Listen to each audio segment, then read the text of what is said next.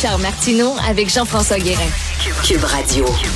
Salut Richard. Salut, hey, c'est assez spectaculaire ces images-là dans le métro de Montréal. Ouh. Hey, on vient de les avoir, là. C'est, Wow. ça- c'est comme des chutes dans les escaliers Ben oui. du métro. C'est pas pour rien que les stations sont fermées. C'est pas un caprice, là. Et il commence à avoir une bonne quantité d'eau euh, qui s'accumule. Assez spectaculaire.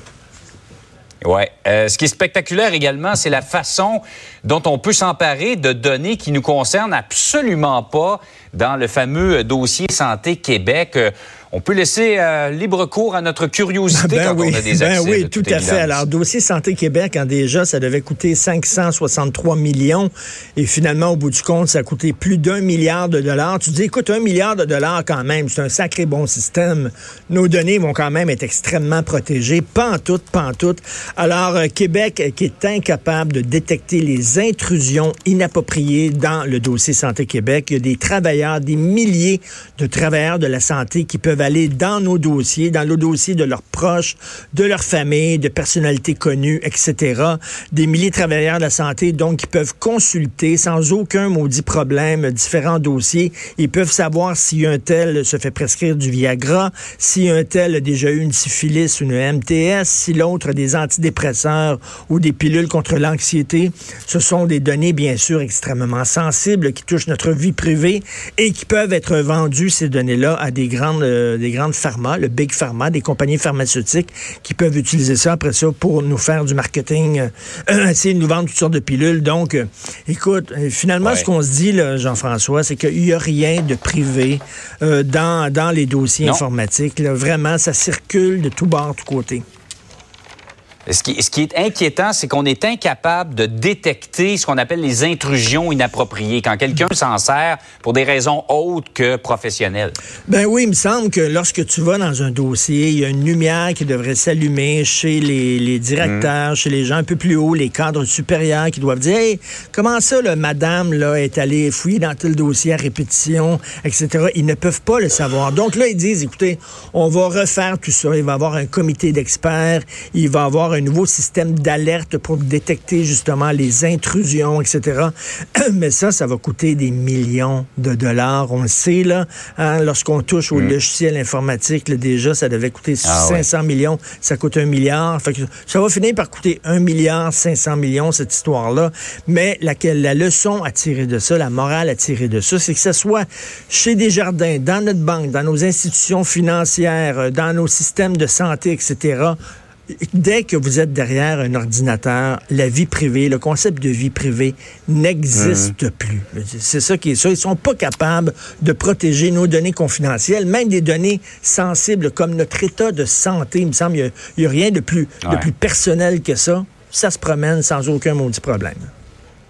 Vraiment inquiétant et préoccupant. Par ailleurs, c'était le bilan de l'UPAC hier et pas évident pour le nouveau grand patron Frédéric Godreau de rétablir la confiance parce que, entre autres, il nous dit qu'on a abandonné des dossiers dont le fameux de, la fameuse enquête justesse, mais il peut pas trop nous dire pourquoi. Non, tout à fait. Mais en tout cas, une bonne chose, bonne nouvelle, c'est qu'il euh, est rafraîchissant, M. Frédéric Gaudreau. Il n'a pas Ouais. la langue de bois. Hein, Jean-François, c'est tout à fait différent de son prédécesseur, Robert Lafrenière, qui avait tellement la langue de bois. Lorsqu'on rapportait ses propos, on avait des échardes dans les doigts quasiment. Alors, euh, lui était beaucoup plus, euh, beaucoup plus transparent. Il le dit, euh, la fin de l'enquête justesse, il perçoit ça comme un échec. Mais ce qu'on lisait entre les lignes, écoute là, c'est comme, il a, vu le dossier. Habituellement, on prend un dossier, les autres montent un dossier, l'UPAC, les enquêteurs, puis ils donnent ça au DPCP.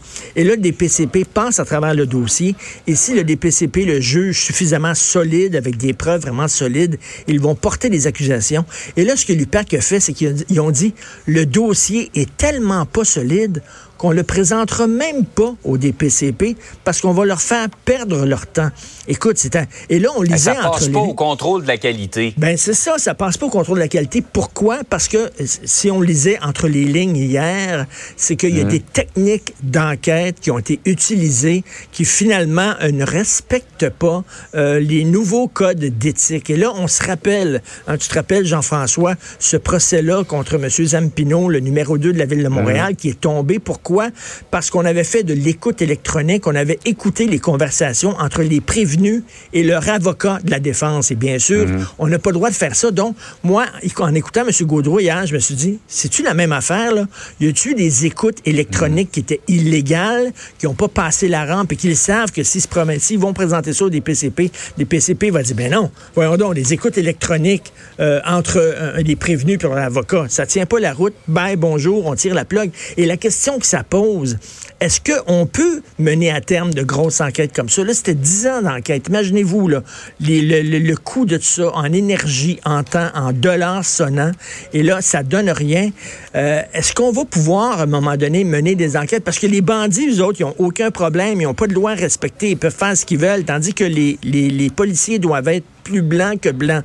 Alors, comment on peut se battre contre des gens qui respectent pas la loi alors que nous, on a comme les deux mains attachées dans le dos et on doit respecter toutes sortes de codes et d'éthique. Donc, est-ce que c'est possible maintenant? Parce que si vous rêvez du jour où il va y avoir des accusations portées contre des gens comme Marc Bibot, on n'est même pas capable de porter des accusations contre trois solliciteurs de fonds qui sont quand même des, des ménés moyens. Fait qu'imaginez-vous contre des gros poissons, là. des ménés moyens, là. Pas des petits ménés, mais des ménés moyens.